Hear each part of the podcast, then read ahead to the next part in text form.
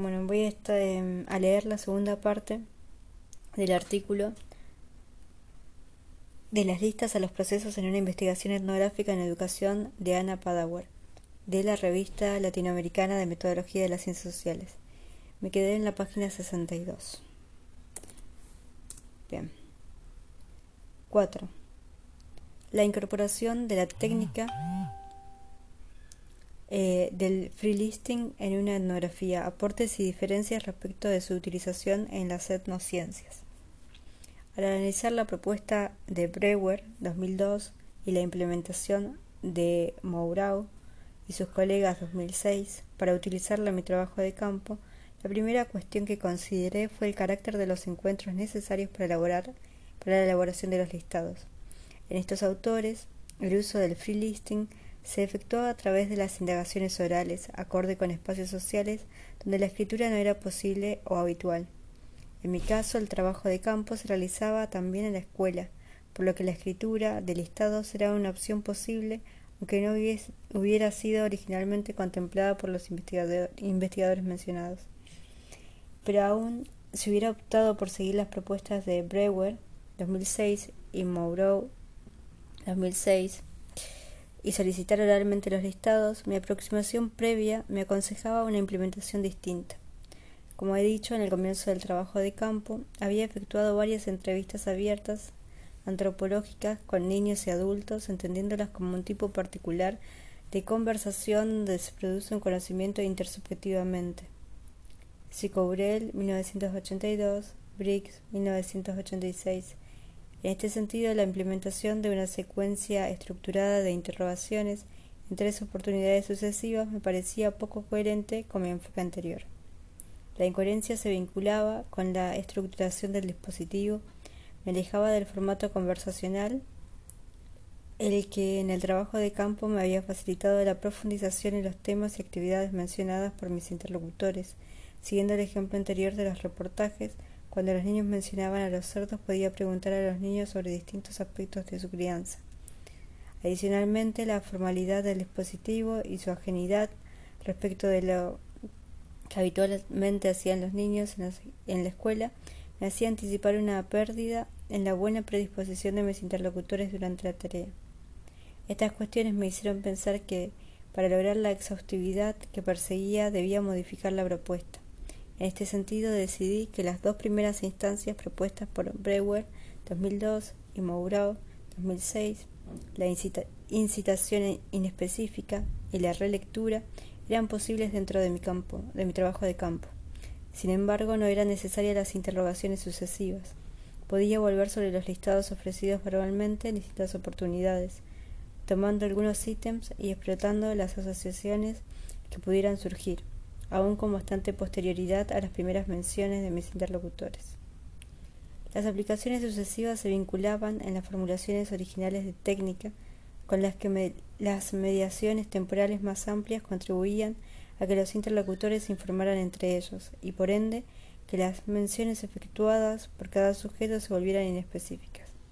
Esto era un problema para las aproximaciones anteriores porque se otorgaba relevancia al valor estadístico con que se presentaban ciertos ítems.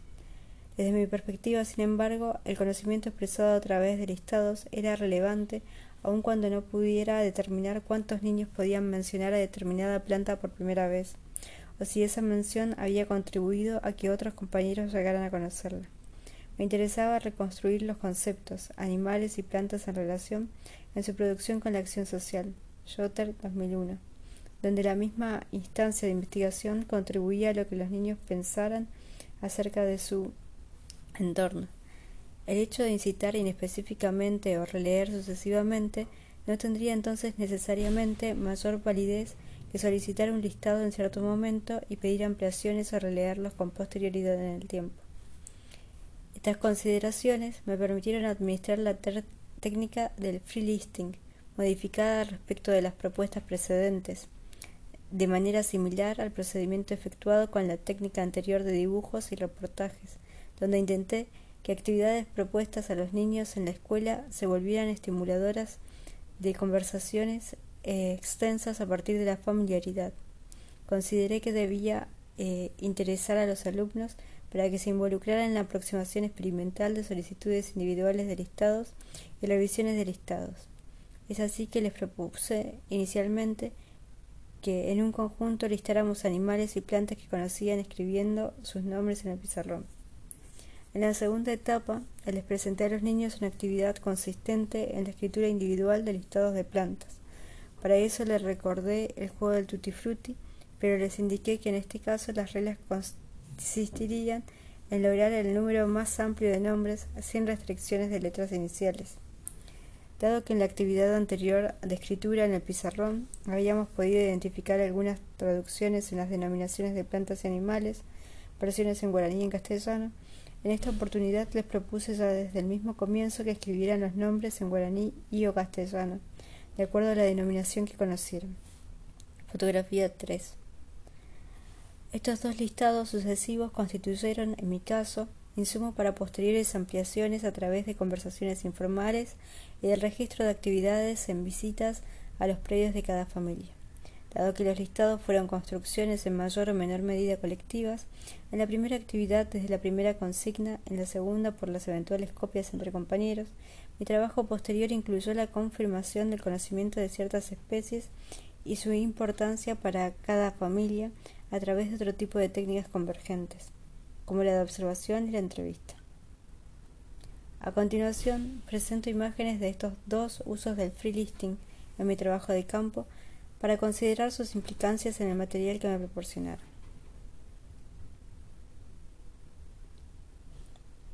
La imagen de la fotografía 2, a ver, les digo lo que veo en la fotografía 2. La fotografía 2 veo un pizarrón eh, que dice un pizarrón con un listado, una lista de plantas, de de plantas, de frutos, de verduras, bueno, de... básicamente eso. Y ya la fecha en la que se sacó la fotografía, que es el 19 de marzo del 2008, a las 13.38. Eh, em, es una pizarra negra, un pizarrón negro estándar.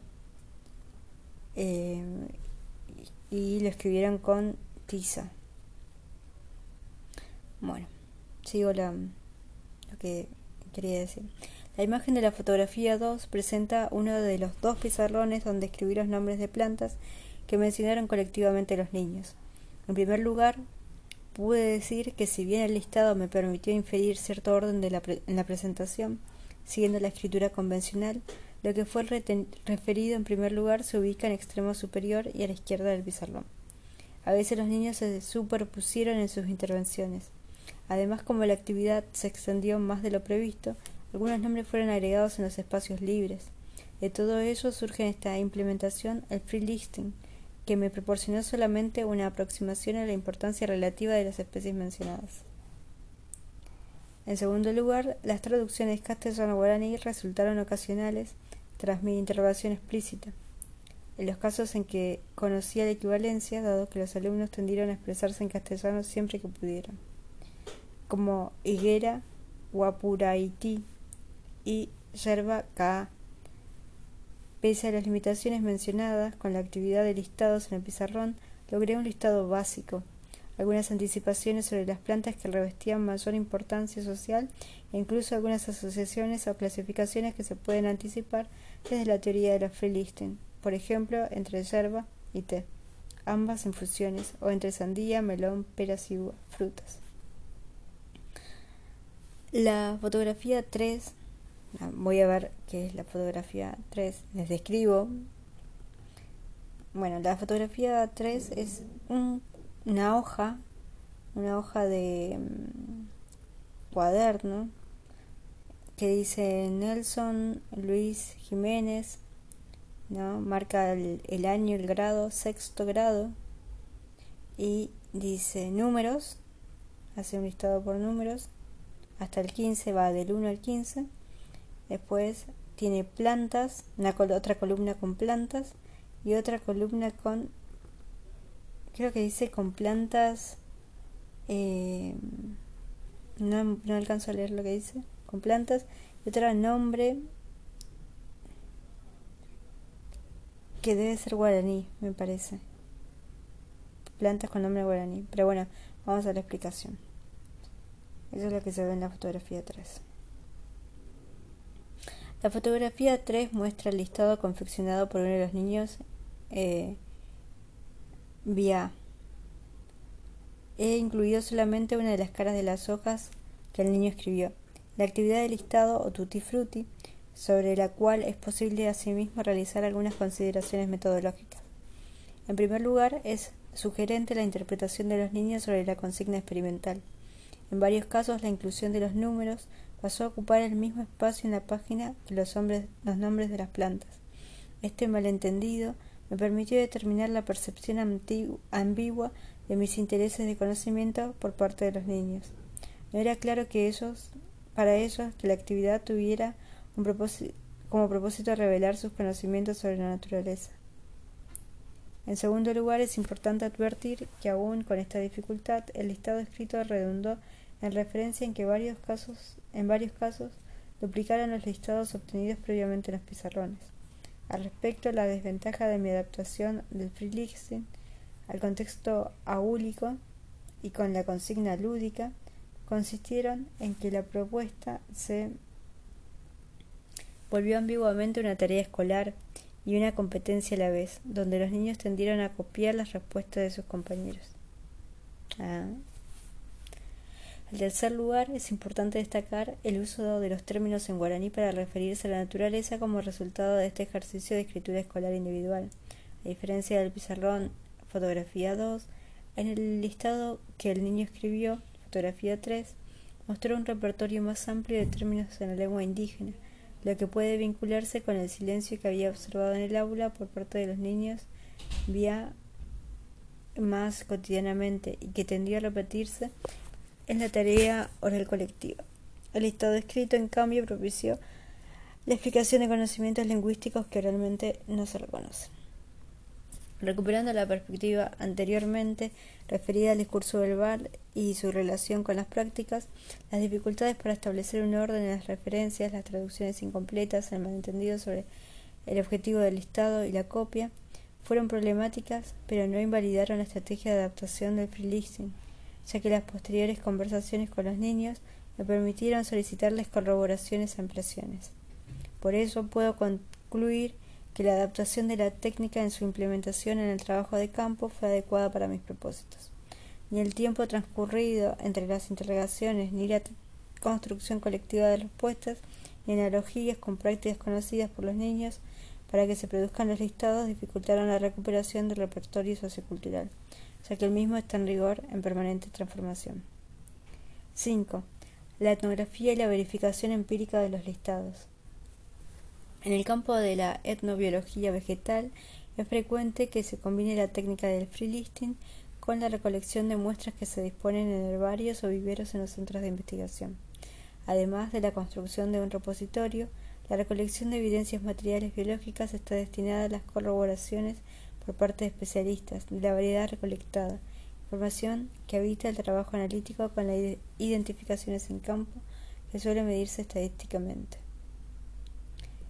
Los etnobotánicos Hilgard y, Gill, por ejemplo, trabajaron con la especie de vegetales utilizadas en la medicina reproductiva de comunidades campesinas de las yungas salteñas, 2007. Los investigadores de vasta trayectoria con el campo y la zona recopilaron la información etnobotánica a través de dos etapas.